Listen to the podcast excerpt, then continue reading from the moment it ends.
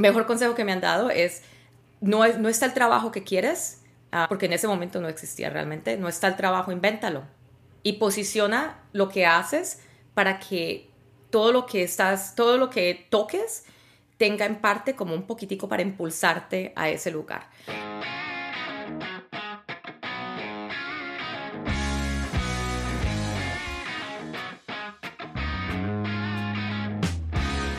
Bienvenidos todos nuevamente a esta edición del podcast del Dent from Chile. En esta oportunidad tenemos eh, una invitada bastante internacional, una dev developer que, nos acompaña eh, desde la empresa GitHub.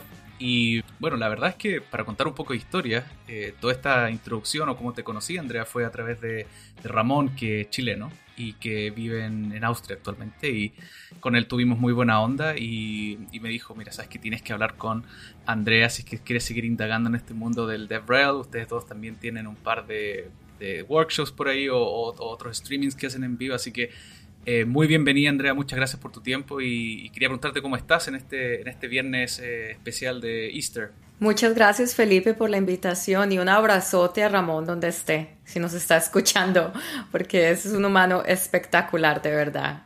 Grande en haciendo conexiones, que es gran parte de ese trabajo, ¿no? Ah, pero estoy bien, estoy bien, o sea, es viernes, como yo vivo en los Estados Unidos, acá no nos dan libre. Hoy toca trabajar todo el día común y corriente, pero aunque sea la vamos a coger suave. Eh, claro, yo, mi, parte de mi equipo es de Estados Unidos, entonces también hoy día me tocó libre a mí, pero los vi ahí trabajando, lamentablemente, les toca... Creo que hay un estado que, es North Dakota, tiene feriado día o creo que hay uno o dos. Puede ser de pronto al nivel estatal, pero no, a mí no me tocó. Pero no importa, acá estamos. no importa.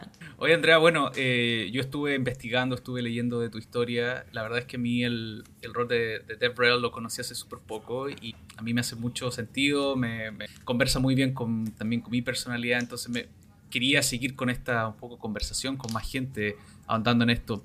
Pero yo vi en tu, en tu perfil de GitHub de que tú empezaste como ¿Es eh, Project Manager o otra cosa en ahí y evolucionaste a lo que ahora haces, que es DevRel? No sé si nos puedes contar un poco de, ese camino que hiciste, eh, empezando en, una faceta completamente distinta.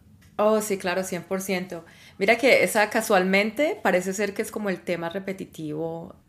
Con Julián Duque tenemos un espacio los miércoles DevRel en español y yo digo que en porcentaje, por lo menos un, digamos, 60-70% de las personas a las que entrevistamos están en la capacidad de DevRel, pero no empezaron por ahí. Parece ser que es como el destino. Empiezas como ayudando con apoyo al cliente o como ingeniero y de repente te encuentras en la situación que DevRel es como el trabajo que tiene más sentido, se alinea mejor con tus capacidades, con lo que te gusta hacer. La historia mía es exactamente así. Yo empecé con GitHub primero que todo como community manager, que es un rol también más o menos un poco nuevo, pero estaba muy específico a una cierta comunidad. Estaba para un proyecto de código abierto, que era el proyecto de Atom, que ya se murió. O sea, sigue vivo, la comunidad sigue utilizándolo, pero no, no está activamente en desarrollo, a menos nada por parte de la compañía. Pero esta comunidad estaba inmensa y tenían muchas ganas de apoyar el proyecto, muchas ganas de hacerlo crecer pero no había como una guianza acerca de cómo tomar ese poder de la comunidad y hacer que se volviera algo que impulsara el proyecto a crecer y que se volviera un proyecto de pronto más conocido, con más participación. Entonces ese fue mi primer trabajo en GitHub. Yo entré como aprendiz. Eh, no sé cómo se dice, realmente creo que es como interna o algo así. claro, interna o... Eh, interna, En Canadá se le dice co-op, eh, creo que el término en inglés también.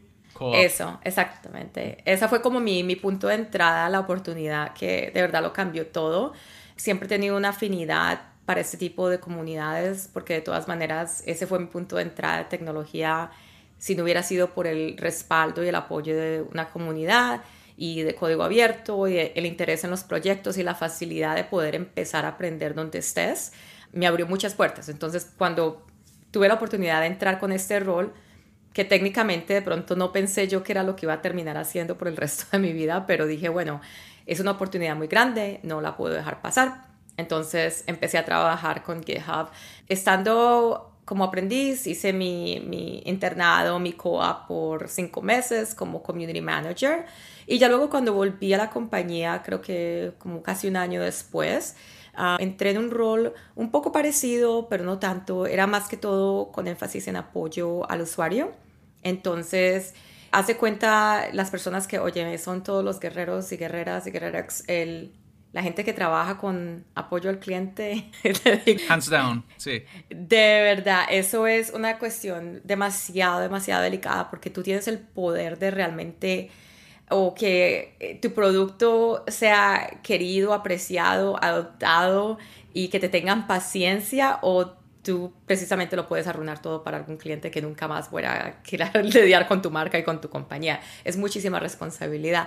En ese rol, la única diferencia entre esto y de pronto los apoyo al cliente de cualquier otra compañía, incluso aquí mismo en GitHub, es que ese rol era al público. Entonces todas las respuestas que daba, todo se daba en un foro comunitario, se daba por medio de Twitter. En ese entonces teníamos el, el Twitter handle GitHub Help, súper activo, tratando de apoyar usuarios si había algo que nuestra documentación no estaba 100% bien explicado, si de pronto tenías alguna complicación con la plataforma, lo que sea. Mucho de esto que me, me, me, bloquearon mi cuenta, se me acabó esto, no sé por qué no puedo acceder a esto. O sea, ese tipo de cosas que realmente a veces no se puede iniciar nada, pero tratar de dar ese respaldo y de ponerle una cara y una voz a la compañía, una responsabilidad grandísima. Eso es una parte que yo creo que algunas personas que han hecho, que terminan en este mundo de The como mi, incluso mi compañero del show, Julián, también empezó con apoyo al cliente. también tiene como el corazón de, de, ayudante, el corazón de querer que las personas salgan adelante, que no se sientan stuck en lo que están haciendo. Entonces, ese fue el, pues cuando volví, entré en ese rol, pero estuve ahí por algún tiempo, Luego empezamos a diseñar más que todo temas de cómo podemos escalar, porque una sola persona respondiendo miles de tweets y miles de, entradas en un foro. Exactamente, entonces en ese momento estábamos todavía como compañía de pronto mirando este aspecto de apoyo comunitario de una manera un poco más inmadura. Ahora estamos en otra completamente nivel, pero en ese entonces estamos pensando cómo vamos a escalar, cómo podemos hacer que, que no importa dónde tú estés, a cualquier hora del día tengas alguien que te pueda responder o la información que esté de una manera disponible en que la puedas consumir y que te ayude a, trabajar con la plataforma lo mejor que puedas. Entonces empecé a trabajar un poco más de program manager, estableciendo este tipo de programas que nos iban a ayudar a escalar el el tipo de atención al cliente que es tan, para nosotros tan pivotal porque no somos nada sin los usuarios, o sea, esta plataforma existe por todos ustedes. Y para poder respaldar e impulsar todo lo que están haciendo, necesitábamos tener ese conocimiento de cómo mejor lo hacemos. Entonces, tuve como un, momento de transición a, a ese punto que también súper interesante porque muchos temas de estrategia y de crear programas, ayudarlos a crecer. Y egoístamente tuve la ventaja de que podía enfocar algo de ese apoyo a países hispanohablantes y a tratar de apoyar usuarios afuera de los Estados Unidos, que es algo que para mí pues tiene mucho sentido como una persona que es inmigrante en este país. Claro. Inglés no es mi primer idioma. Claro, es como un poco devolver la mano, ¿cierto? Por todo, todo lo que pasaste. Entiendo yo que tú vienes de Colombia, entonces, claro, eh, es ese sentimiento. Quiero tocar en algún momento toda esta, mm, quizás, cambio que hubo cuando Microsoft adquirió GitHub y cómo también eso es un cambio en esta misma posición que estás ahora. Yo tuve también la oportunidad de, invitar al podcast a Julián y me contó su evolución de, hacia DevRel, pero me gustaría saber en el caso tuyo, noto por tus palabras de que eh, tú antes de siquiera entrar a GitHub ya tenías muy claro esto de las comunidades, o era algo que, que, que, que a ti te apasionaba. Pero en el sentido de la carrera que, hiciste, ¿cómo navegaste esos cambios? ¿Siempre tuviste como el apoyo de tu manager o, tuviste que hacer como algún plan, como venderle este cambio de carrera? ¿Cómo, funcionó eso? Mira que literalmente, Felipe, yo digo que uno de los mejores consejos que me han dado a mí de mi carrera ya, de esta carrera en tecnología, ¿no? Porque yo tuve muchos caminos, yo empecé, yo soy una persona que cambió de carrera más tarde en la vida no tan tarde, pero más tarde, no, no estudié ingeniería de sistemas, o sea, yo entré a esto fue por, realmente porque tenía como esa, ese interés, esa pasión y cuando tuve la oportunidad de entrar tiempo completo dije, bueno, hay que darle con todo porque realmente este es el trabajo que me siento yo que soy feliz y esto es lo que quiero hacer. Que mucha gente no tiene ese privilegio. Para mí, me demoré muchos años en llegar ahí, pero bueno, se me dio la oportunidad.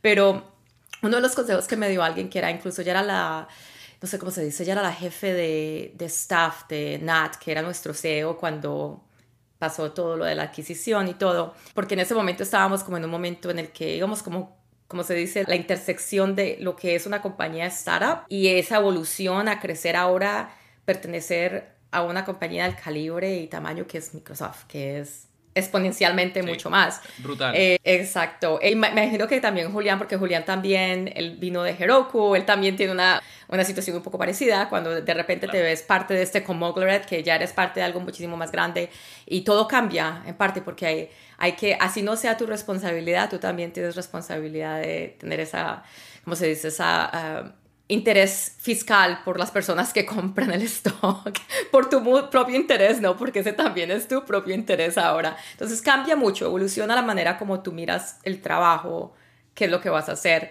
En ese momento cuando empezamos a, hacer la transición y yo tuve la oportunidad de GitHub antes y después y durante la transición, me sentí yo también haciendo un poco de caos, porque lo que yo estaba haciendo me sentía súper empoderada y que tenía muchas oportunidades y flexibilidad de hacerlo por el tamaño de la compañía, el tamaño de mi equipo y el, tipo de procesos que teníamos internamente para hacer el trabajo que estaba haciendo. Entonces tenía mucho poder yo de hacer, bueno, me parece que este programa va a funcionar por esto y esto y esto. Eh, no había como tanta burocracia, no tenía que irle a vender a nadie nada porque no es parte del rol.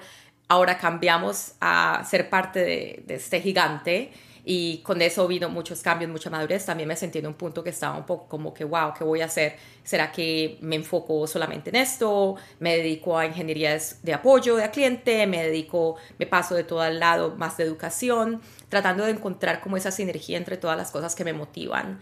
Y mejor consejo que me han dado es, no, no está el trabajo que quieres, ah, porque en ese momento no existía realmente, no está el trabajo, invéntalo. Y posiciona lo que haces para que todo lo que estás, todo lo que toques tenga en parte como un poquitico para impulsarte a ese lugar. En ese entonces yo me sentía como la, tú dices, uno le da como el, no, ¿qué tal? ¿Cómo voy yo a pedir algo? no sé si es la mentalidad latina o qué. Eh, concuerdo mucho con eso. Uno aprende, uno aprende a, pedir, a pedir más, seguro. Sí. Y literalmente, ojalá me hubiera encantado yo tener ese tipo de práctica desde hace muchísimos años, porque esas son cosas que se aprenden con tiempo y experiencia, ¿no? Pero por eso, alguien que esté escuchando en este momento, si se siente en un momento que está en una intersección que no sabe qué hacer, lo peor que puede pasar, si preguntas, que te digan que no, pero date la oportunidad de crear lo que quieres. va a ser un no condicional probablemente, ¿cierto? No, pero puede ser después o puede ser este cargo, pero lo peor es como quedarse con eso dentro de uno mismo cuando quiere hacer un cambio. La pregunta que te iba a hacer es, cuando pasó toda esta historia que me estás contando con el, con el merch, eh, con Microsoft, ¿cuán, ¿cuán claro también estaba ese cargo de DevRel? Porque este cargo, ¿cierto? o, o quizá existía antes, pero con esta claridad que existe ahora no creo que no estaba así. Entonces, eso empezó a crecer, este, esto, o tú te sentiste también más empoderada en poder decir, yo, me, yo soy DevRel. Claro, podías tener algunas miradas medias raras como que es, pero tú te, tú te sentiste más empoderada también de, de, hacer, tener este cargo porque mm, más encima con la pandemia también los DevRels lamentablemente tuvieron que parar de viajar, ¿cierto? Los eventos se, suspendieron, pero eh, ese merge con Microsoft, ¿qué cambio hizo en, la, notoriedad de este cargo? Realmente, si algo fue un impulso a que se volviera el tipo de organización que debía ser desde el principio. Eh, en el momento en que pasó lo de la adquisición, yo creo que el equipo del Real tenía como, de pronto el número no es exacto, pero máximo, máximo digamos unas cuatro personas y estaban muy distribuidas. Habían dos en, en PAC, eh, dos en Australia, una en San Francisco, otra en California y ya. Eso era todo, no había, y tú te pones a pensar en el, eh, que ahora obvio tenemos muchísimos más usuarios, pero en ese entonces también tenemos una base de usuarios bien grande, la necesidad por la educación, la necesidad de crear contenido, todo estaba ahí, pero nunca había habido como ese enfoque en que este equipo pertenece a esta organización, este equipo necesita un tipo de estructura que de pronto en ese momento, por la misma inmadurez de la compañía, no estábamos ahí. Lo que hacía ese equipo con la cantidad de personal que tenían es increíble y kudos a ellos porque es impresionante que teníamos la presencia en línea, la presencia en la vida de los desarrolladores que teníamos con ese poquito de personas tratando de hacerlo todo. Ya después de que entra una compañía como Microsoft, se ve la necesidad de madurar ese tipo de programas. Entonces, ahora creo que el equipo actualmente somos 12 o 13.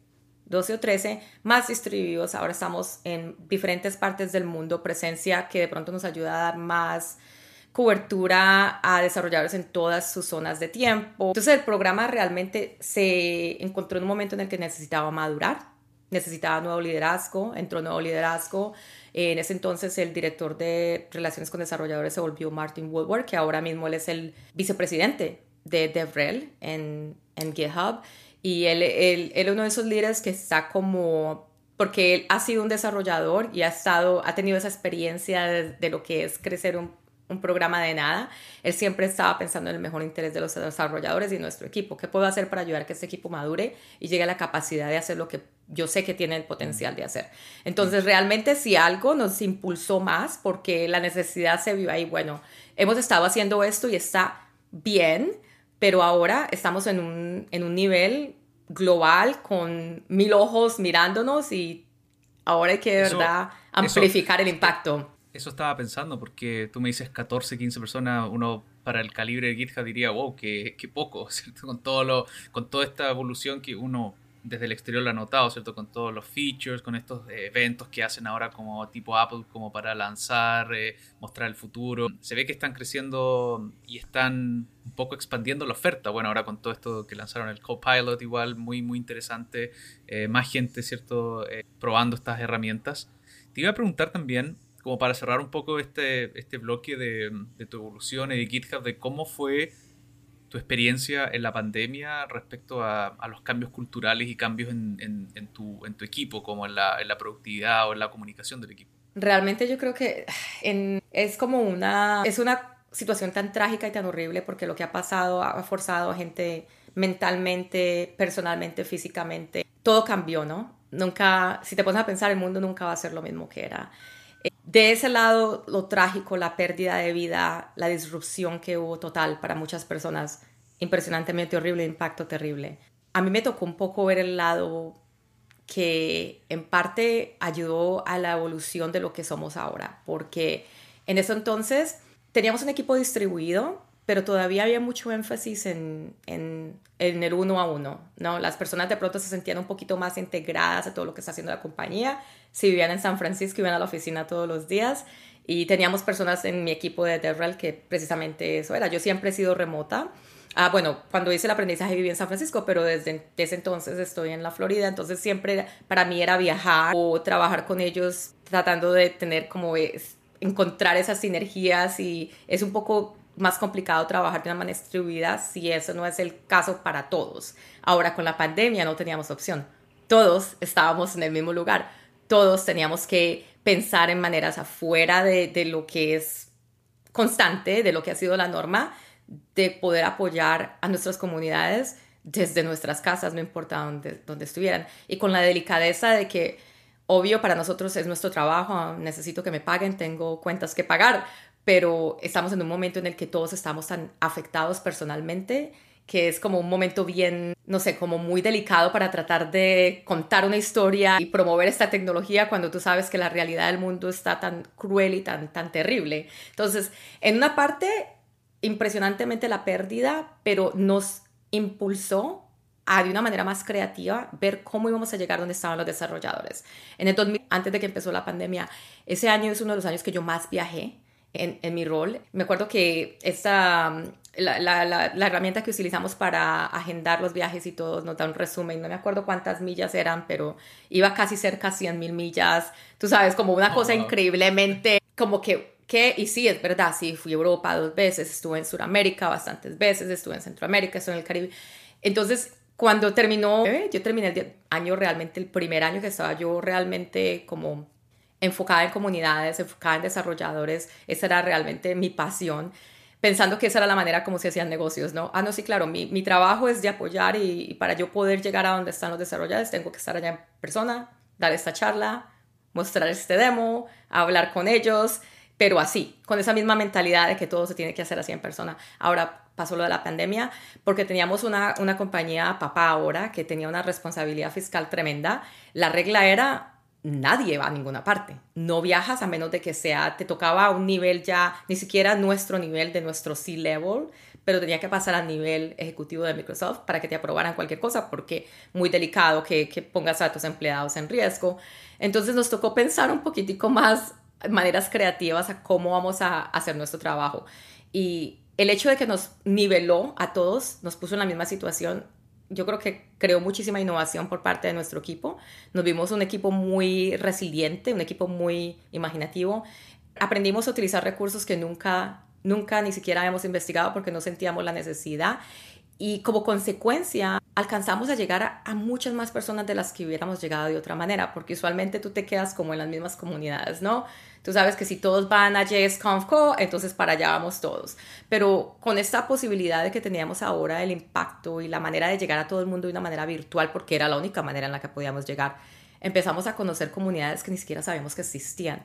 Historias de usuarios que estaban utilizando la herramienta precisamente por cuestiones de la, de la pandemia, llegaron a aprender de tecnología, llegaron a aprender, ¿tú te, acuerdas que empezó todo lo, lo, que es análisis de datos y todos estos modelos que se estaban creando? Esas son cosas que las personas, digamos que no tienen un énfasis en tecnología, no trabajan en esto, ni siquiera saben qué es GitHub, para qué sirve, pero de repente tenemos toda esta gente de medicina, de academia, todos viendo la posibilidad que hay de utilizar esta herramienta para ayudar a evolucionar lo que están haciendo para pues, apoyar a que salgamos de esta situación tan terrible. Nos tocó, nos tocó. En una manera nos forzó a ser más imaginativos y a, crear más conexiones que ni siquiera las teníamos antes. Bueno, la, la, pandemia yo creo que hizo eso, o sea, hizo eh, decir, bueno, vamos a ver las herramientas y vez está ahí en, la, en el primer, segundo lugar. También siento que mm, se hizo como una especie de facelifting en, en general, como de la marca y, y, en general, entonces creo que también ayudó mucho a, a hacerlo como más, no tan código abierto como era antes. Entonces, la oferta, como también decía antes, se amplió eh, y ahora es una, es una oferta eh, muy grande. Moviéndonos al tema de las, de las comunidades, que es algo que también a mí me interesa, yo, yo empecé organizando un evento en Chile que se llama 5, de hecho este año lo vamos a volver a hacer de nuevo sobre trabajo remoto. Por allá por el 2016 lo empezamos a, hacer cuando las cosas eran, el trabajo remoto era, era más como un, eh, era como un beneficio, ¿cierto? del, del, del, trabajo. Y te quería preguntar, porque para mí este año que, que ojalá pueda ser, voy a estar en Chile por ahí por eh, agosto, me voy a dar cuenta también de los cambios. Y quería preguntarte para ti, que, que, yo he visto que aquí una, ya, asististe a una conferencia en, eh, no sé si fue en febrero, eh, ¿qué cambios has notado comparado al año 2019, que me dices que es cuando por última vez viajaste?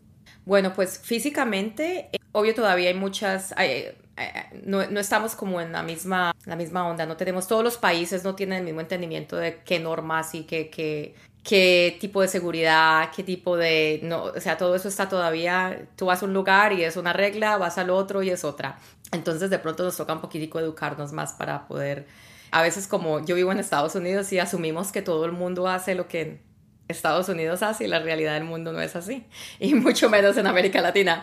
Entonces, muchísimos cambios en cuanto a eso. Toca de pronto ser un poco más, más consciente cuando vas a viajar, a dónde vas, qué tipo de reglas locales tienen, qué puedes hacer tú para contribuir y ser, ser pues tener el mismo respeto por, por ese tipo de, de, de lo que sea que el gobierno de esos países o lugar. Una cosa que nunca la teníamos que pensar porque llegábamos y llegamos y ya, eso es todo. Logísticamente muchas cosas se han complicado mucho en cuanto, imagínate algo tan básico, precisamente estoy en este momento en el medio de esto porque voy para Jalisco la próxima semana, el domingo, para Talentland, que es una conferencia gigante en Guadalajara, y todo lo que mandé de swag estaba, lo tiene Customs ahí en un cuarto y lo estamos en el proceso de liberarlo. Teníamos como antes, teníamos una facilidad de hacer ese tipo de trámites de una manera mucho más diferente, ahora todo es tan burocráticamente regimentado que, toca tener un nivel como de experiencia y de pensar con mente abierta a ver cómo hacemos las cosas. y también el quizás dejar unos espacios ahí más muertos como por si pasan cosas eh, inesperadas, ¿cierto? Exactamente. Tener el plan B, C, D, todos los demás, exacto. Y también ser un poco más consciente en cómo estás entregando el contenido que vas a llegar. O sea, por lo menos vamos a esta conferencia porque queremos apoyar esta comunidad, el enfoque, lo que sea, el tipo de tecnología que sea, si es algo que tiene que ver con emprendedores, con startups, no importa. pero no vamos a ningún lugar ahora pensando que solamente nuestro público está ahí, localizado en esas cuatro paredes de ese centro de convenciones, ¿no? Ahora estamos pensando de una manera global, virtual, inclusiva, que cualquier oportunidad que tenemos físicamente, tratamos de crear una oportunidad igualmente comparable virtualmente al mismo tiempo, algo que nunca realmente no, no lo pensábamos, especialmente en mi equipo, como éramos todos bien distribuidos, yo sabía que había gente en alguna conferencia en Australia, en India, pero nunca teníamos como esa relación esa manera de buscar cómo puedo involucrar yo a mis comunidades con lo que tú estás haciendo en el otro lado del mundo. Ahora porque desde la pandemia hemos tenido ese impulso, esa necesidad de ser como más creativos. Entonces ahora, no importa dónde voy, así sea una cosa que sea 100% virtual, hay que agregarle el complemento híbrido, porque quiero darle la oportunidad a otras personas que no pueden estar ahí, que tengan parte de todo eso. Entonces sí, ha cambiado mucho, realmente. Sí. Tú esto, cuando, cuando me hablabas tú esto del, del 2019 que viste todas estas 100.000 millas, eh, ahora te veo también que empieza, empiezas de nuevo a, con esta rutina. Eh, yo pienso, entiendo que tú tienes hijos, pienso, pienso en cómo, eh, actualmente piensas balancear ese, porque este rol es muy, muy de extroversión, mucho de viajar, de, de, de estar con, con personas. ¿Cómo manejas ese, ese balance tú? Espectacular esa pregunta porque esa es una de las, de las, esa es una de las, de las, no sé, como los retos más, más increíbles de este rol. Eh, que si es un rol de extroversión, yo digo que yo soy una extrovertida de mentiritas, no sé, undercover. Yo soy extrovertida, introvertida. Aquí estoy hablando contigo, súper delicioso. Cuando terminemos, no le hablo a nadie por ahí unas tres horas. y así mismo, así. Te a un árbol a esconderte. eso, me siento, me siento yo solita en la oscuridad. Y así mismo es cuando atiendo eventos en persona. Eh, es como este, este corre, corre y te llenas y qué chévere, pero luego necesitas también como que, uff, eh, separarte un poco de eso.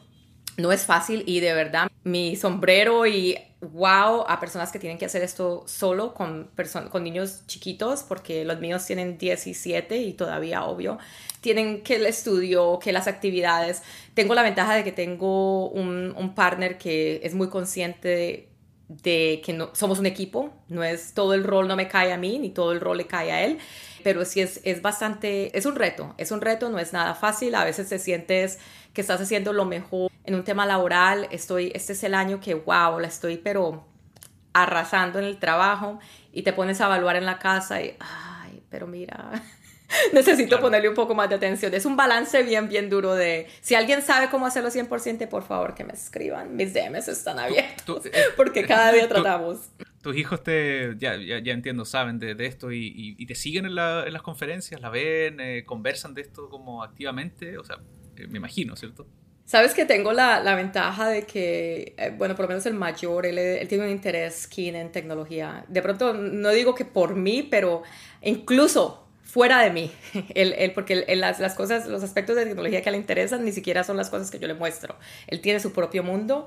Ahora la capacidad que tienen estos niños de absorber contenido y de encontrar y, y de encontrar sus propias comunidades y aprender es espectacular. Como él tiene ese interés, obvio, él es mi, ahí, él, eh, precisamente hoy tuve un Twitter Space con OpenAI y él estaba aquí porque hoy es el día Viernes Santo, no tenía escuela. Claro, eh, claro. Se sienta y luego después de que terminamos el Space me dice, ay, yo no sabía que tú conocías a, al que, you know, lleva esto de OpenAI y qué está pasando con ChatGPT-4 y, y, yo me muero escuchándolo porque yo, wow, él sabe lo que, sabe qué es esto, sabe qué es este pero, mundo. Pero ¿sabes sabe lo que pensaba? Que qué buena profesora tiene, eh, asumiendo que él tiene el interés de tecnología, porque comúnmente esta profesión se, se estigmatiza con que uno tiene que ser introvertido, el tema de las emociones, pero eh, por eso es que mm, esto del DevRel es muy interesante, porque si bien, claro, yo también voy a eh, robar tu término, eso que dijiste de extrovertida mentirillas, porque yo también me siento así. Pero qué buen, qué buen ejemplo le estás dando, y creo que es un muy buen ejemplo esto. Claro, lo, los viajes creo que comienza siendo algo súper eh, entretenido porque vas a, a, conocer ciudades y todo eso, pero en algún momento se puede tornar muy, muy cansador. Pero en oh, general, sí. esa dinámica de, de, de, de conversar, es como los DevRels creo que están compensando como por todo eh, los que no hacen eso, que son la mayoría de los developers que, les gusta más codear o que les gusta más, ¿cierto?, construir productos, que los dejen tranquilos igual, ¿cierto? Entonces, qué, bueno eso. Exactamente, pero sabes que yo, una de las cosas que, especialmente después de la pandemia, que yo creo que ha cambiado mucho esa expectativa de quién eres, qué tú haces en tu empresa. Yo creo que no importa el cargo en el que tú estás, tú tienes, tú tienes ese poder. Todo el mundo, eso, le digo yo a todos mis compañeros. Algunos me creen, muchos no. Digo, pero tú eres DevRel también. No, Andrea, yo soy esto de marketing. No, yo trabajo en finanzas. No, no, no, tú eres DevRel también. Si tú trabajas en cualquier compañía, tú tienes una oportunidad de tener un impacto con tus usuarios, que es una parte de ser DevRel, ¿no? Entonces, trata de convencerlos a todos de que tomen ese poquitico de responsabilidad. Ahora, otra cosa también que me gustaría comentarte, que las compañías, esas que establecen conferencias grandes también, se han vuelto un poquitico más amigables a familias. El, el verano pasado fuimos a una conferencia que el ángulo se llama Dad Conference, es aquí en Estados Unidos. El ángulo de esa conferencia es que es una conferencia para familias. Los niños tienen su track les llaman Geeklings, ellos tienen su track, ellos van, los mismos jóvenes presentan, atienden talleres. Y es una cosa espectacular porque tú ves, tú sabes que cuando empiezas a viajar así, si estás en el mismo ámbito de tecnologías, usualmente que si tú eres un React developer, usualmente te vas a ver la misma gente cuando vas a, a ReactConf, a React Miami. Usualmente empiezas como a conocer el mismo patente de personas, pero ese tipo de personas ya en un nivel que están ahí, pero también trajeron sus familias, están ahí, pero también están mirando cómo, pues, cómo expander. Eh, las conferencias están volviéndose un poquito más imaginativas en ese aspecto y me encanta porque realmente, sí, si no, si no sirve para nada más que inspire a nuevas generaciones que vean un, un, tema de carrera que de pronto ni lo consideraban antes. Y para mí eso es tan importante, especialmente por representación. Necesitamos más hispanohablantes en este mundo, necesitamos que el mundo nos vea por lo que somos, los creadores y potenciadores del resto del universo. Entonces es súper interesante que veamos eso desde generaciones ya chiquiticas, van a crecer así pensando que el mundo es su ostra. Me encanta. Claro. Ahí, cuando empiezas a ir a estas conferencias o con todo esta, moviéndonos ya al tema de las comunidades en Latinoamérica, como cuáles son algunas que se te vienen así muy rápido a la cabeza ahora. Me imagino que la de Colombia, deben haber algunas de Colombia que, sí. pero no sé si podrías a lo mejor dividir la respuesta en algunas que ya llevan una trayectoria y otras que, que te han sorprendido, pero a lo mejor este año o el año pasado. Mira, yo creo que sí, que no escuche mi jefe, no habla español. O sea, si fuera, si fuera por mí, si fuera por mí, a mí me dieran una chequera y me dijeran, vea, váyase y apoye. Vea, no, tú no te imaginas.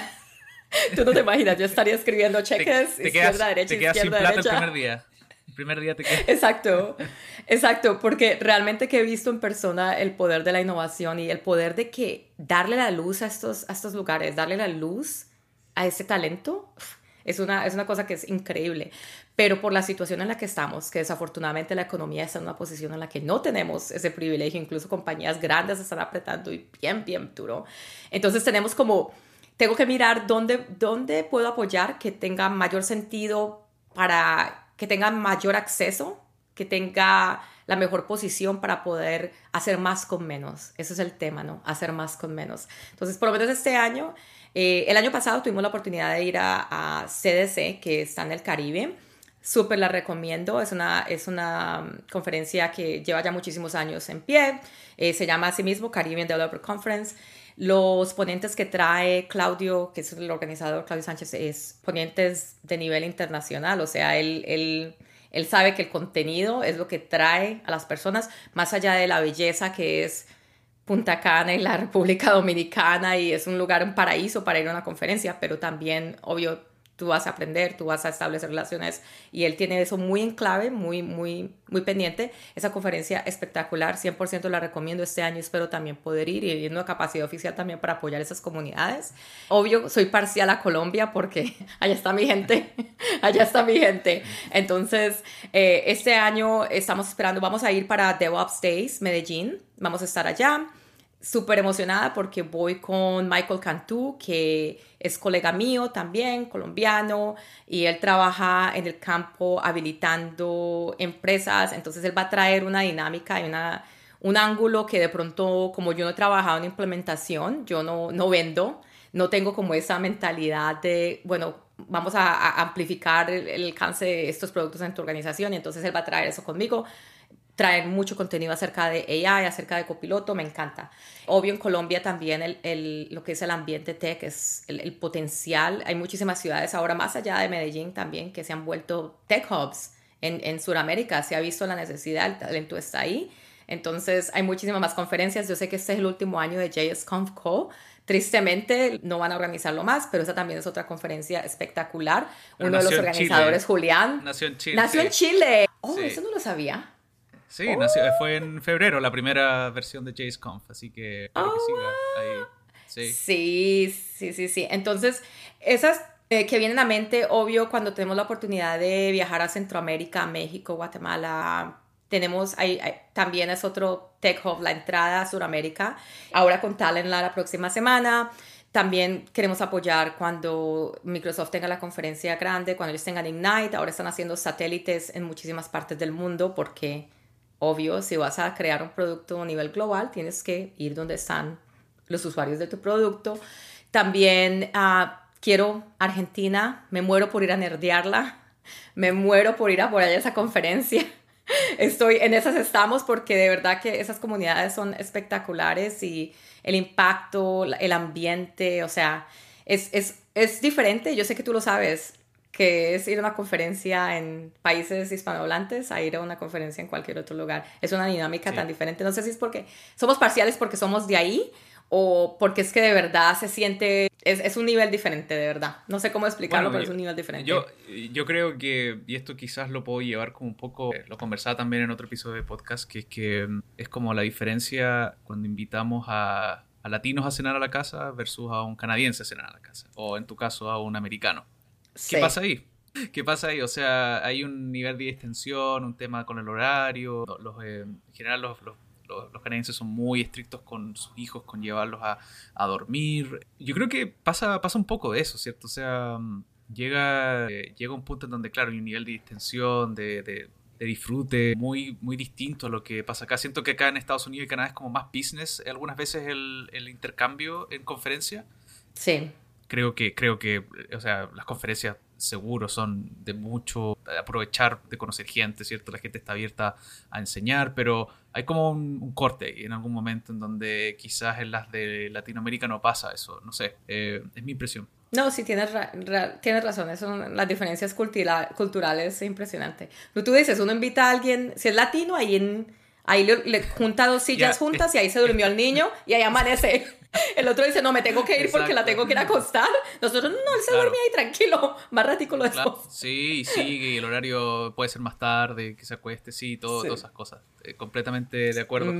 Cuando eh, me decías esto de, de, las comunidades que lo encuentro notable, sí, a mí me encanta también ir a conferencias, pero cuando estaba investigando esto del futuro, por ejemplo, del, de tu cargo, eh, en varias partes leía de que el DevRel iba a tener que trabajar mucho más cerca con las entidades de, eh, educación, que son las que mm. finalmente van a tener que estar formando, ya sea más DevRels o más desarrolladores, en general gente que entienda tecnología. Y, eso me lleva a pensar que generalmente estas personas que, claro, como tú me, decías antes, están como en la pandemia empezaron, oh, existe GitHub, oh, puedo, puedo colocar esto ahí. Gente que algunas veces no, no, no, no tuvo mucho roce con la tecnología, entonces, ¿cómo GitHub o, o Microsoft o cualquier entidad con el calibre que tienen ustedes puede, puede detectar esto como minorías, sí podríamos decir minorías en, en toda esta explosión, ¿cierto? De, de los tech hubs, de, gente que está muy motivada armando conferencias, eh, como te decía en Chile fuera JSConf, pero ¿cómo detectamos estas minorías de, gente que, que, está empezando y que necesita apoyo al final para, para tener éxito?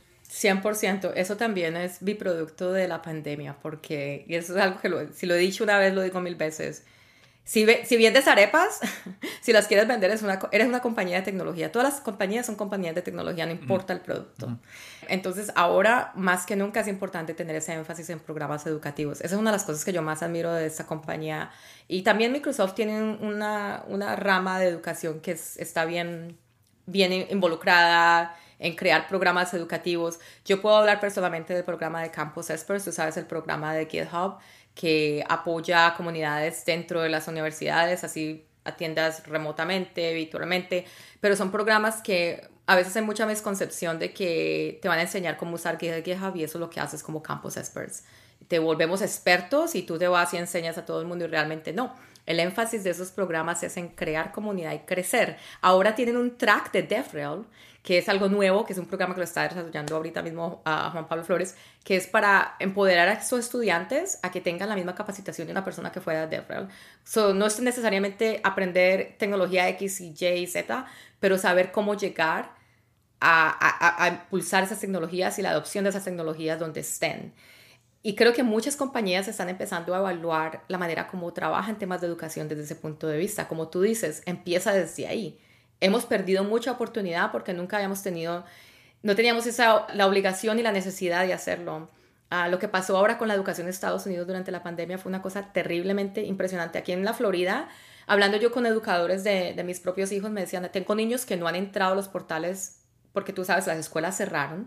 Por el tiempo que las escuelas estuvieron cerradas, muchos niños ni siquiera tuvieron un contacto porque en la casa no había tecnología, no tenían internet, no tenían un papá, una mamá, un representante que tuviera un, nivel de conocimiento de cómo usar. ¿Qué pasó? La educación se paró. Todos esos meses esos niños no, no terminaron adoptando. Los mismos profesores tampoco sabían cómo trabajar con estas plataformas. Ahora nos, hemos, nos ha tocado, eso es lo que toca hacer. Ahora tienes que crecer en conocimientos y muchas compañías han visto esto como una oportunidad también para crecer ese evangelismo y la democratización de todo lo que es estos temas, porque el acceso está ahí. El problema es que no teníamos cómo llegar a muchas personas y sin necesidad de tener el interés, ¿no? Porque hay muchos profesores, yo sé que eh, están que se retiran este año, lo último que ellos querían saber era aprender a usar Teams aprender a usar una Zoom para poder tener una clase. O sea, ¿qué? ¿Qué es eso? No lo necesito. Ahora nos tocó. Y yo creo que con compañías aquí multinacionales de Latinoamérica, de donde sean realmente, si no están explorando lo que son las comunidades tecnológicas educativas, oportunidad perdida, porque estás, e, es el momento pivotal. No es de ir a venderle a los estudiantes, no es de ir a, es de crear las oportunidades para que ellos conozcan tu producto y lo que pues pueden alcanzar a hacer con tu producto, más allá del interés tuyo de que estos, estas, estas personas y ahora la, oh my God, la, la, la, juventud, yo digo la juventud tan vieja, pero digo, el poder que tienen estos chicos ahora es impresionante y, que saben, saben que tienen ese poder. Entonces, compañías como nosotros tenemos que darles ese apoyo, tenemos que estar ahí evolucionando como ellos mismos evolucionan. Y si, si has dormido en esto, despiértate porque ahí es que empieza, o sea, y de una manera desinteresada realmente, porque esa es la mejor manera de hacer las cosas orgánicamente de corazón. Eso no se hace con el énfasis de no, vete y que todo el mundo adopte GitHub en tu universidad o si no, no te apoyamos. Y realmente el programa no es acerca de, vender la tecnología, es más de empoderarte a que conozcas cómo enseñar y, y no sé, motivar a otros a que aprendan que es otra cosa completamente diferente. Hay un, em, hay un tema y como yo aquí a los invitados siempre les comparto una, un, formulario, eh, hay un tema que tú colocaste que tiene que ver con la línea, tú colocaste explícitamente, la línea entre comunidades y usuarios. Y yo no entendí muy bien y te pregunté qué significaba eso. Entonces tú me explicaste de que eh, finalmente tu comunidad se, podría convertir eventualmente también en como un, un, un subrep DevRel o, o como, ¿cierto? que apoye también eso. Eh, ¿Nos podrías hablar un poco de, algunos casos que, en donde ha pasado eso, en donde cierto quizás el, fanatismo o la pasión o, algún área en particular se ha vuelto tan grande que ya tus usuarios cierto se convierten en los mismos DevRels y, y empiezan eh, a enseñar esto de mucho más, de forma más amplia? Oh, 100%. O sea, yo creo que esa es la historia y se tiene que tomar lo bueno con lo malo también, porque así mismo como si tu producto es espectacular y alguien lo está usando y está teniendo una gran historia de usuario que lo quiere recomendar, así mismo puedes tener una persona que haya tenido una mala experiencia con tu producto y le diga a todo el mundo que no lo use, porque no es lo que es cierto. O sea, ese es el poder que tienes tú como un usuario, ese es el poder que tienen las comunidades, ese es el poder que ahora las empresas están mucho más conscientes, que tienen al alcance. No tienen que tener grupos específicos de focus con unos 20, 30 personas tratando un, un, beta, tratando un prototipo, a ver si hay un negocio en cierta característica de tu producto, porque ahora tus propios usuarios te dicen, ¿qué es esto? Este cambio que hiciste, esos errores los, he visto, lo hemos cometido nosotros aquí en GitHub, lo, lo, hemos hecho y ¿qué hacemos? Nos toca devolvernos y, perdón, vamos a repiar y esto se fue porque la comunidad habló y de pronto no tomamos en cuenta de que porque pensamos dónde estamos a nivel de producto y adopción y pensando en, el, en lo que es la, la, la, gran, ¿cómo se dice? La gran imagen de lo que va a ser la, plataforma en sí, a veces se pierde un poco de eso y ese es el poder que tienen los usuarios de comunidades. Yo creo que ahora las compañías que tú ves que tienen un gran nivel de adopción de los productos y están con más crecimiento, tienen una rama que está dedicada a tener ese pulso con la comunidad o tienen sus propios gerentes de comunidades o tienen sus propios DevRels que están simplemente invertidos en educación, todas estas, eh, trabajando con todos estos influencers, todas esas personas como las estrellas de GitHub que están creando contenido, porque el poder que tiene, eh, tienes, tienes, tu, tienes tu retroalimentación ahí, tu estructura construida simplemente en tus usuarios. Y son los que nos mantienen honestos, porque la, realmente no sabemos todos. Y a veces hacemos cosas que yo misma, yo amo a mi compañía, pero a veces hacemos algunas cosas que digo, wow, ¿qué, qué pasó? Pero las voces unidas nos damos cuenta de, de, los errores y esa misma gente que nos da a conocer cuando de pronto no hemos considerado X, Y factor, son las mismas que también nos ayudan a salir de esos errores y salir a, a superarlos. Entonces sí, el nivel de fanatismo yo digo que Asimismo, como puede ser que sean tus, tus, tus, más emisarios y te apoyen y te echen las porras y todo, asimismo cuando cometes un error, son las personas que te van a estar ahí sinceramente dándote la retroalimentación más honesta. Y si tú trabajas en producto, ingeniería, no importa lo que hagas, ventas en tu compañía, marketing, habla con tu comunidad, escucha a tus usuarios, porque ellos son últimamente, ellos son la razón por la que tú existes, ¿no? Ellos son la razón de tu producto. Entonces, sí, hay que, yo creo que si tú, si has visto cuántos nuevos cargos de DevRel empezaron con la pandemia, eh, es increíble de mirar. Empezar la, la, la, explosión, ¿no? Porque ahora todo el mundo pensaba, wow, no tengo esta presencia de contenido, no tengo una persona que está involucrada en temas de educación y no puedo viajar a un show yo a mostrarlo, entonces, ¿cómo lo hago? ¿Cómo lo puedo hacer escalable? Lo, lo, que hemos estado hablando en general en, en esta conversación tiene que ver con, con la comunidad como nutrir una comunidad, ¿cierto? Em, pero también el DevRel tiene mucho que ver con algunas veces retener el mismo talento, porque el DevRel a lo mejor podría como exponer la cultura de la empresa. Em, entonces, retener el talento interno, atraer talento también hacia, hacia la empresa. Eh, eh, ¿Eso también parte de tu rol o no lo ves? O a lo mejor es otro tipo de DevRel. Yo creo que inoficialmente, oficialmente, inoficialmente, porque por, por el, el por la ventaja que tengo yo del privilegio de ser una mujer colombiana que habla español. estoy invertida en las comunidades latinas, estoy invertida en crear oportunidades para comunidades hispanohablantes.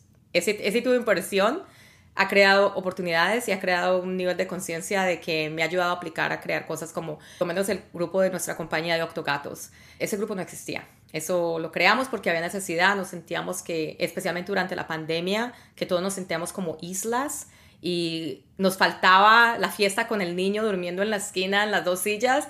Entonces creamos esas oportunidades. Yo creo que de pronto no está explícitamente escrito en, en la descripción de tu rol, pero cuando trabajas en este nivel, tienes un, un, cierto sentido de responsabilidad, de que es en ti, tú puedes hacer ese cambio, tú puedes dar esa cara a mostrar lo, lo que tienes, como tú dices, promover tu compañía. Una de las mejores cosas que me ha pasado a mí en los no sé, dos años pasados, tres años desde que empezó Octogatos, es que he hablado con personas que me han mandado un DM en Twitter, me dicen, yo quiero, ¿cómo me vuelvo un Octogato? No cómo entro a trabajar a GitHub, pero cómo me vuelvo un Octogato.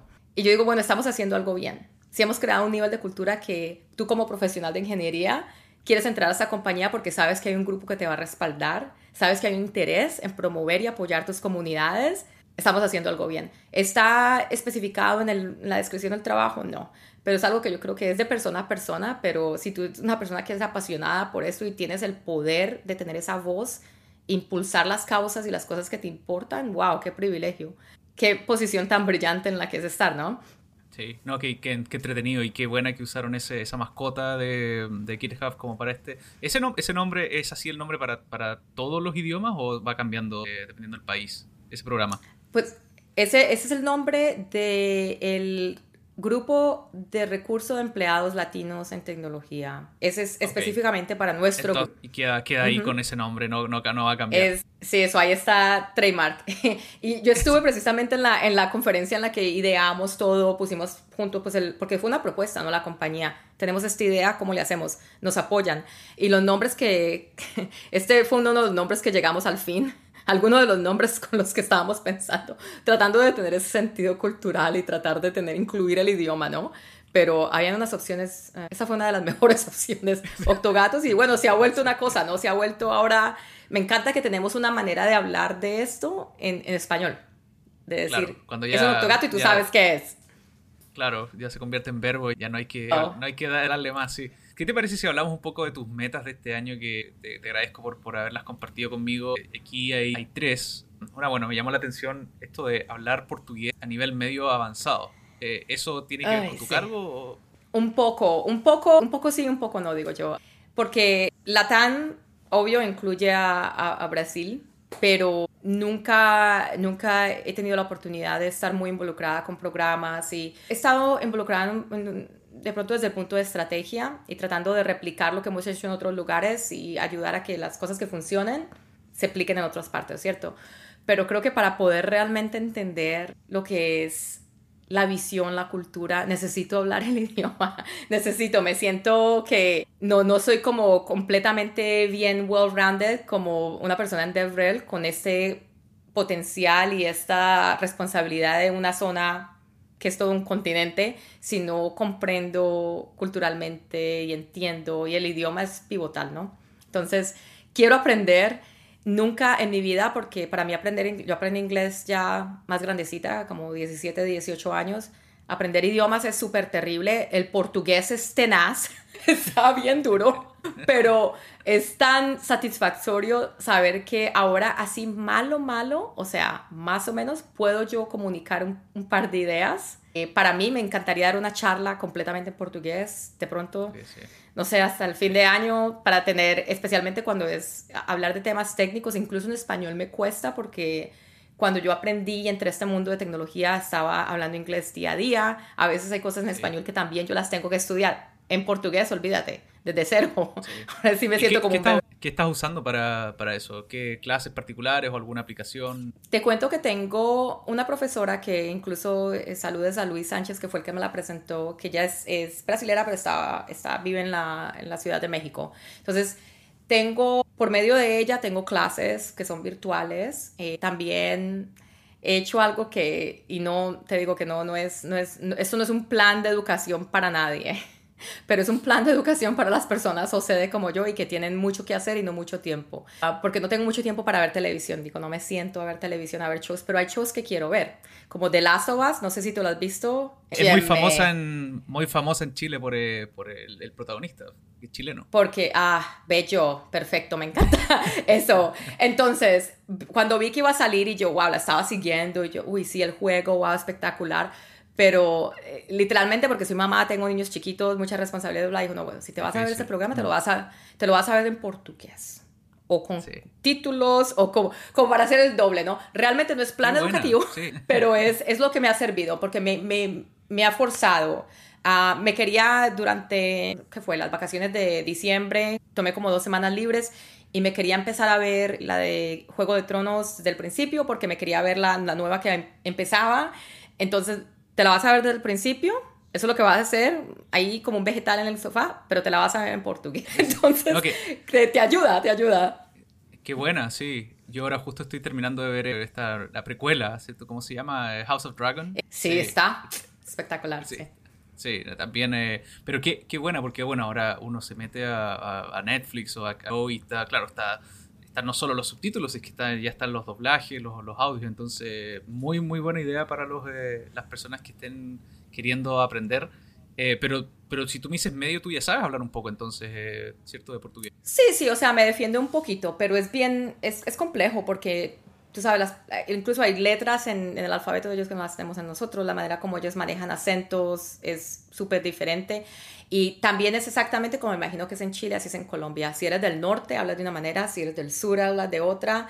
Y hay muchas palabras que son como slang, que a menos de que tú las practiques, o sea, duro. No, y, incluso yo creo que uno viviendo en un país como, bueno, con el inglés, uno puede, puede hablar y hasta puede hablar slang, pero también llega a un punto en donde ya, ya no puedo más porque hay ciertas bromas o ciertas cosas que uno no le, ya no le... Es como, yo siempre pienso en el caso de la poesía. Para mí es imposible leer poesía en inglés. No, no, no, la, no la sé apreciar. ¿De verdad? no, no la puedo apreciar todavía. No, me cuesta. De hecho, hace, hace ya un par de años empecé a leer más libros en español. Puedo leer en inglés, pero mm, quiero como volver a, Pasé mucho tiempo creo que leyendo libros en inglés, entonces quiero, quiero volver más al español. No sabe lo mismo, sabe diferente cuando es en español. no, es verdad, es verdad. 100%. 100%. Y mira que cuando se trata de aprender tecnologías también, esos son estudios que están publicados, que tu cerebro tiene que pensar dos veces en traducir y en aprender. Entonces, si estás aprendiendo algo nuevo y tienes la, capacidad de consumir ese contenido en tu primer idioma, mucho más fácil de esa manera. No mucho más fácil, pero se, no sé, como que el, cerebro como que se adapta más, más, más únicamente, más, más, no sé, con más velocidad aprender. Sí, sí. ¿Tú en, ¿Tú en, tu casa hablas, eh, ¿qué hablas, español o, inglés? Hablo el spanglish, depende. Hablo spanglish. Buena, eh, respuesta. yo vivo con el, con el trauma que, mejor dicho, porque soy, no sé, soy mala mamá. Yo digo, yo, yo pongo la, lo pongo en los, la balanza, ¿cierto? Entonces todos los días por la mañana, a las 6 de la mañana, les grito en español que me ignoren o les grito en inglés. Entonces, muchos días deseo, les grito en inglés. para que así lo capten más rápido y se, se, pongan a hacer lo que tienen que hacer. Pero no, realmente eh, ellos entienden, ahora están en una escuela en la que tienen clases de español, por mi familia también entienden, pero no sé si es el tema de niños que han nacido en América y son de un padre hispano, porque mi esposo habla es galés, que no sirve para nada que le vamos a enseñar galés a esos dos niños. Eh, entonces se hace un poco difícil porque los, les, les, los tengo como, también les hago el mismo experimento, si van a ver muñequitos, véanlos en español eh, les trato de hablar, pero hay muchas veces en las que realmente no, no soy mala mamá en ese aspecto. Y me duele porque tengo tantos amigos adultos que me dicen, si me hubiera enseñado a mi papá español cuando estaba chiquito, sería mucho mejor. Tengo los espejos y yo les digo, mire, yo tengo este colega y me dice que qué oportunidad, que por qué no. ellos nada más me miran como que, ay, sí, mamá, ok, why, whatever. Sí, pero es curioso eso porque aunque tú le hables un idioma, igual el, el contexto, ¿cierto?, está en otro.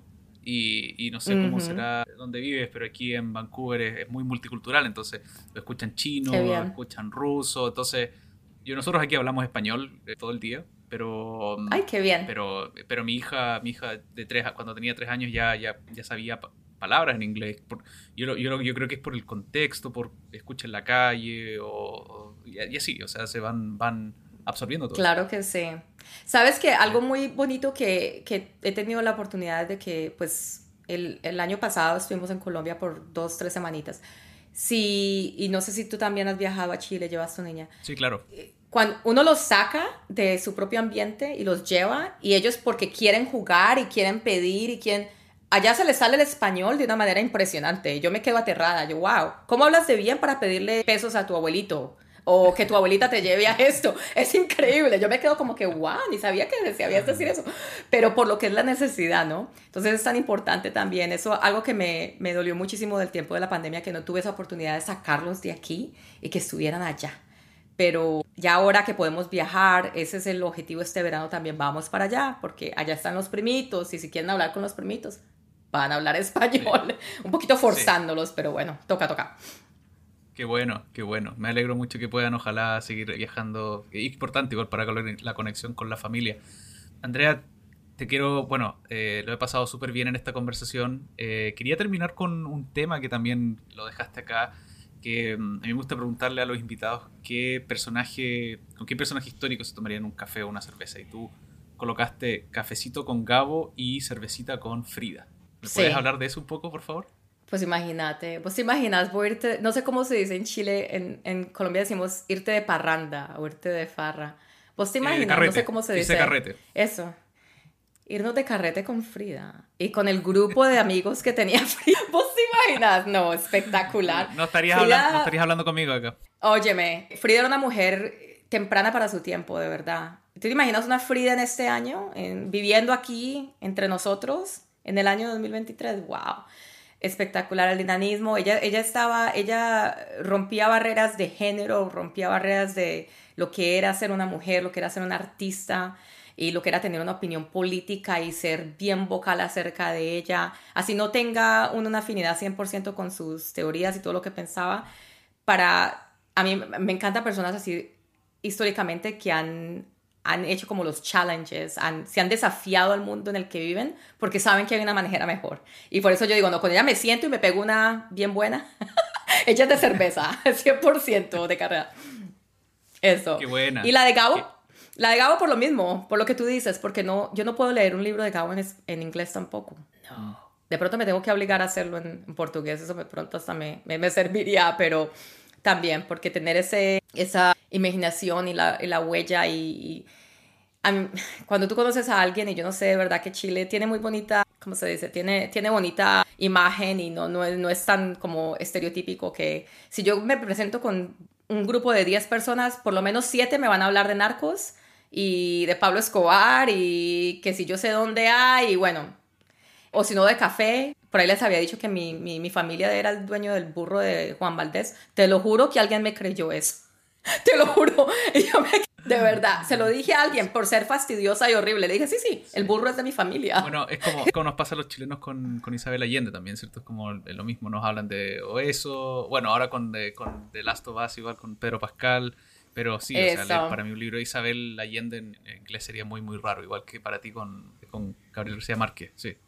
pero se siente, es como uno de los, de los grandes esportes del país que te trae orgullo, entonces a mí me, me encantaría tener la oportunidad de... Y que pesar, porque tampoco, no, o sea, no somos contemporáneos, obvio, ya descansa en paz, pero no, no, no. En mi vida había podido tener una oportunidad de conocerlo, pero no la tuve. ¿Hay, ¿Hay un libro que, que, te guste más de él? Mm, eso es como que qué niño quiero más. A ver quién está allá afuera, no mentiras. Lo, van a escuchar, lo, van a escuchar, aquí solamente en el podcast, no, no va a salir para afuera. Solo, sí, sí, sí, no, sí, claro. Ay, ay, ay. Yo digo que 100 años de soledad es como el...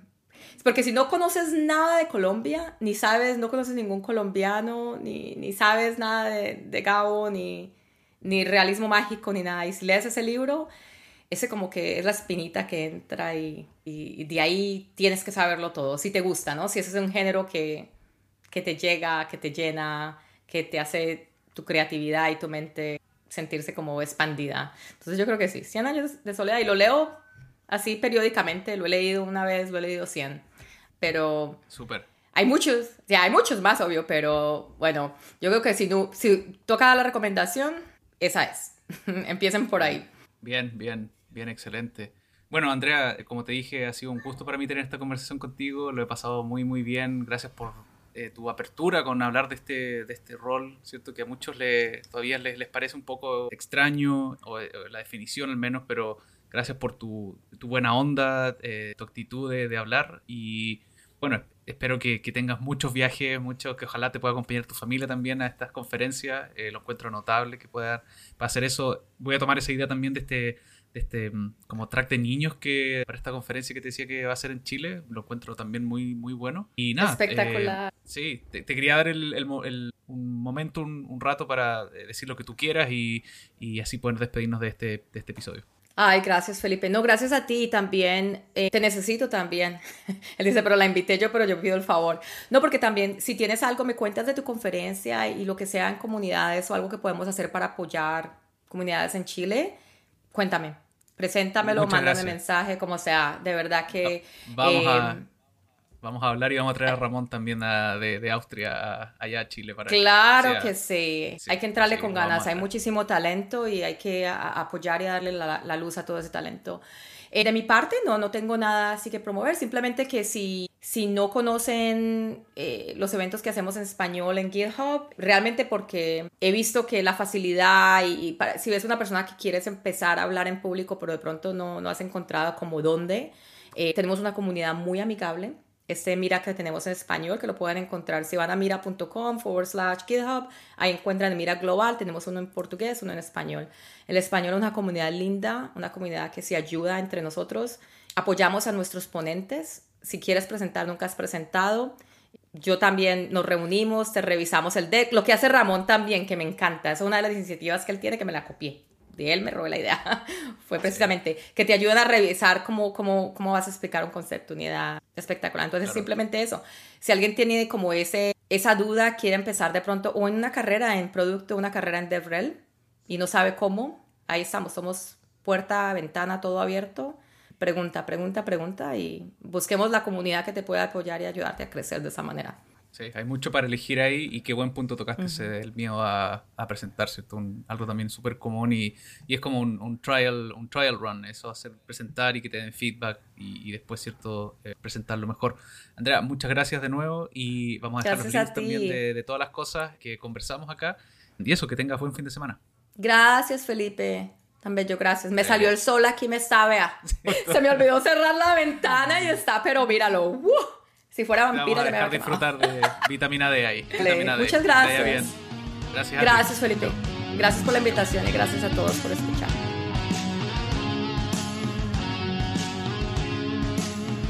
Gracias nuevamente por escuchar este episodio. Este podcast es mi proyecto personal que financio con mi tiempo y pasión por aprender y conectar con otras personas. Si alguna cosa te hizo sentido o si alguna frase te hizo actuar para empezar o terminar algún proyecto personal o de tu trabajo, te sugiero por favor hacer una de las siguientes acciones. Comparte este episodio con un amigo. Seguro vas a pensar en alguien que pueda estar buscando también ayuda o conocimiento sobre algún tema que hablamos acá. El link lo puedes encontrar en la misma plataforma que estás escuchando este podcast. La otra acción es que dejes por favor un review o comentario en Spotify, iTunes o cualquier app que estés usando. Mientras más comentarios tenga este podcast, más me va a ayudar para llegar a más gente y me va a seguir motivando para hacer más episodios como este. Muchas gracias.